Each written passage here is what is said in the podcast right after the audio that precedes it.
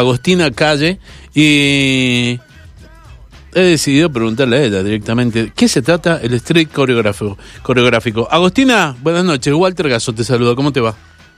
Hey Walter, ¿cómo andas? ¿Todo bien? Muy bien. ¿Y vos cómo estás? Todo bien, todo bien, tranqui. Bueno, me alegra. ¿Me, me, me decís qué es el street coreográfico? Sí, obvio, con gusto. Eh, mira, Básicamente, para empezar a hablarte de esto y del street coreográfico, primero tenemos que empezar a hablar de hip hop, ¿sí? Sí. Que es lo que yo hago y en lo que yo me formo. Sí. Eh, yo básicamente hace nueve años que vengo haciendo hip hop, pero profesionalmente y educándome en el tema hace cuatro años más o menos. Ajá. Y mm, básicamente el street coreográfico nace de, es como, por así decirlo, viste que hoy en día se dice urbano, baile urbano. Sí, sí, sí. Bueno, está mal. Eh, porque resulta que el urbano es- está dicho de, o sea, obviamente la gente no es que está mal, la gente no lo sabe, pero Obvio. es una manera de decirlo despectivo, porque como quizás algunos sabrán, otros no, el hip hop nace en el Bronx, ¿sí? En Nueva York. Ajá. Eh, entonces, a los a las zonas urbanas, sí, a lo que le llamaban urbano era para decirle despectivamente a los a los pobres, sí. Ujú. Entonces, por esa manera, como que prefieren, dicho por pioneros del hip hop y todo el tema, eh, que no le digan baile urbano, porque no no queda bien, no no les gusta a ellos. Ajá. Entonces, por respeto, yo le llamo street, que sería todo lo que es street sería como el baile callejero. Buenísimo. Pero mirá qué, qué bueno que lo que me estás explicando. Ahora, tengo una, una consulta que hacerte. Recién me dijiste, yo hago desde hace nueve años y cuatro años de manera ya profesional hip hop. ¿Qué es hacer hip hop? ¿Cantás? ¿Bailás? ¿Componés? ¿Qué es lo que es? no, obviamente que el hip hop tiene muchas ramas. Sí. Eh, básicamente se compone de cuatro ramas, ¿sí? Sí. Una sería el breakdance, que es donde nace, ¿sí? Sí. El hip hop se divide en muchas ramas, pero lo que primero fue fue el breakdance, lo que se conoce como breakdance. Ajá.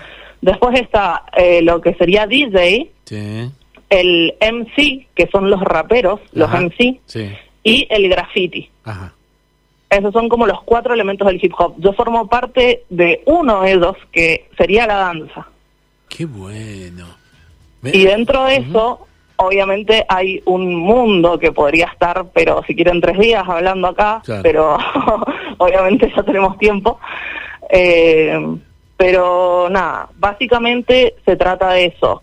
A lo que yo le llamo hip hop es el baile, ¿sí? Ajá. Pero hay otras ramas de eso.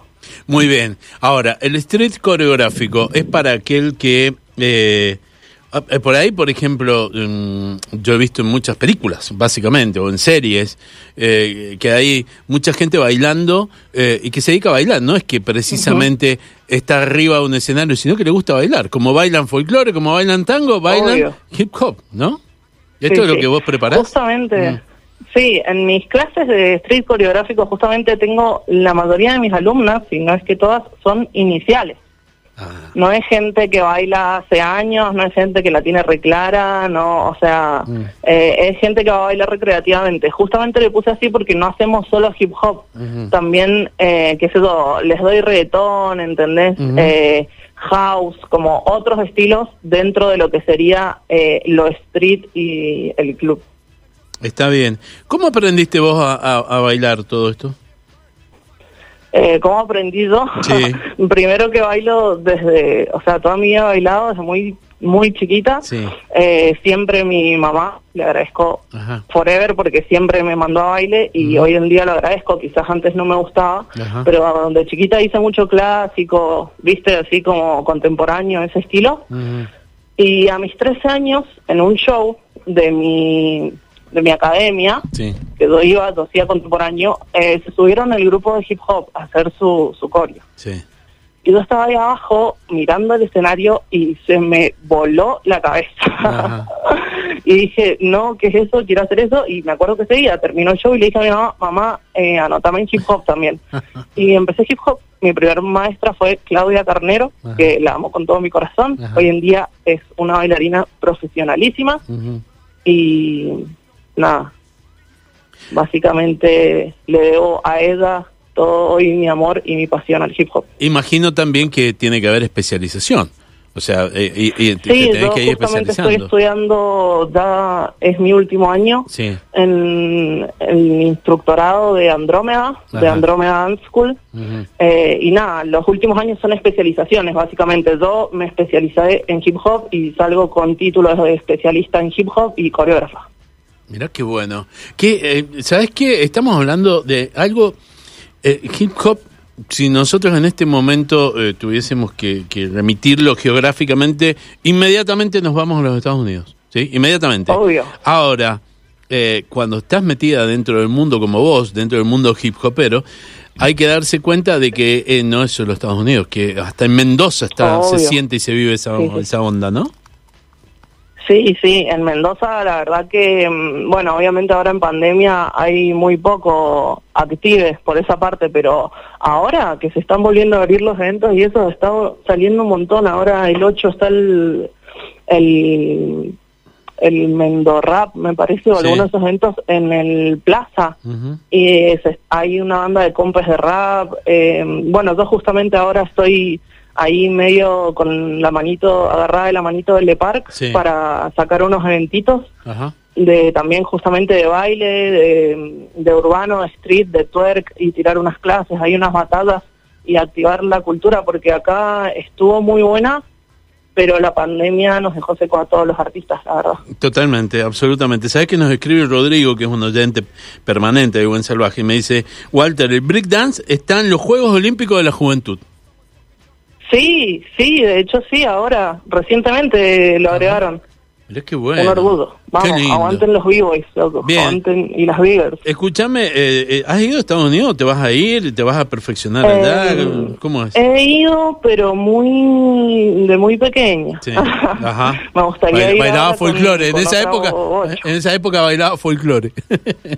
Claro, no, ni Ah. siquiera. No, pero pasa que Estados Unidos también, pasa que te explico, hay una mecha ahí, Sí. porque en Estados Unidos es como que tenés que ir a Estados Unidos cuando, va, por lo menos para mí, eh, como yo a mí me gustaría hacerlo, eh, me gustaría ir a Estados Unidos cuando ya esté formada como una bailarina, primero como íntegra, completa, Ajá. y me voy a Estados Unidos porque es, es ir a comercializarse, literal.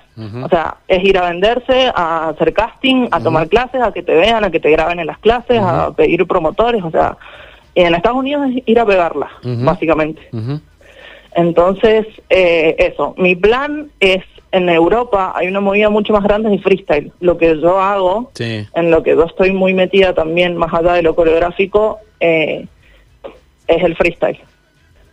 Y me gustaría irme primero a Europa para los lados así como España, Francia, allá donde hay muchos exponentes, hay mucho freestyle, Sí. para entrenarme bien en eso y ya cuando esté eh, como muy confiada de mi ansa y digo, listo, ya está acá, la tengo clara, eh, me voy a Estados Unidos a comercializarme y bueno, a ver si la pego como, qué sé yo, bailarina de Justin Bieber. De, de Justin o de Madonna. Escuchame una cosa. Claro, Eh, Agos, imagínate. Agos, eh, y, y a la hora de, de, de prepararte, preparar a tus alumnos, alumnas, poner música, ¿quién escuchas? ¿A quién escuchas?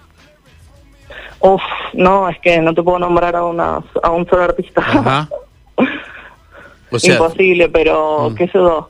Eh, generalmente es depende, ¿viste? Yo también como que tengo muchas playlists en mi Spotify, ¿viste? Diferentes según la clase, depende del hip hop, eh, como que no es la misma música si voy a dar una clase de freestyle que si voy a dar una clase de coreo, eh, pero qué sé yo. Uno de mis amores, si te tengo que decir, Sí. un del rap en español, un exponente, un amor mío, es KCO. Mira vos. Muy bien. Lejos. Pero me encanta. ¿Sabes que me, me pasaría toda una- dos horas más conversando con vos de todo esto? Ay, pero sí, me encanta. me y lleg- podría hablar de esto. Eh, escúchame, a la hora de, de inscripciones, son ¿cómo está repartido? ¿Más varones, más mujeres? Cuando, cuando Y en este momento tengo más alumnas mujeres, Sí. pero la verdad que hay de todo, hay de todo. He tenido alumnas no binarias, Ujú. he tenido alumnos trans, o sea, no, no hago diferencia. Lo que también yo promuevo mucho es eso, porque hay muchas academias en las que quizás no se le da bola, ¿viste? A, a eso, yo a todos mis alumnos, mis alumnas, mis alumnos les pregunto los pronombres, eh, para nada, eso, respetar con, con cómo se identifican. Absolutamente. Bueno, eh, la verdad que estoy eh, totalmente em, enganchado, pero más que enganchado estoy como expectante a cuando hagan una presentación, para ir, eh, ver, escuchar, vivir eso, ¿eh? ¿Me vas a avisar? Ah, hermoso. Sí, obvio. Cuando tengamos fecha confirmada con Le Parc, eh, estén atentos a mis redes porque vamos a alargar flyer del Bounce It y nada, ahí. Bien, todo. ac- acá me están preguntando precisamente que cómo hacen para contactarte. ¿Cómo hacen para ir a, Bueno. a- a tus clases? Mi Instagram básicamente es eh, todo. Yo tiro toda mi información por Instagram. Sí. Así que estén atentos. Es arroba necra con Ajá. K Sí. street. Como Necra Cade Street. en inglés. Mi Ajá. apellido es Cade, Ajá. Necra Street. Ajá, ahí directamente. Y ahí le metemos Ahí. todo y vamos siguiéndote y nos vamos enterando de todo lo que pasa. ¿Sí? Sí, sí, ahí se enteran de todo. Bueno, me encantó, me encantó hablar con vos. La verdad que me, me Ay, a mí gustó. también. Bueno, gracias. Eh, y- bueno. y, me, me has sacado, me, me vas dando información. Obviamente que te voy a tener como eh, eh, consultora. Cada vez que me van a meter con este tema, te voy a avisar antes y te voy a preguntar, ¿sí? Bueno, me encantó. Hago, me encantó. te mando un beso grande. Muchísimas gracias por esta charla. Otro, Walter, te mando un abrazo. Que, que la pases muy bien. Chao, chao. Gracias, gracias por el espacio. Dale, chao, chao.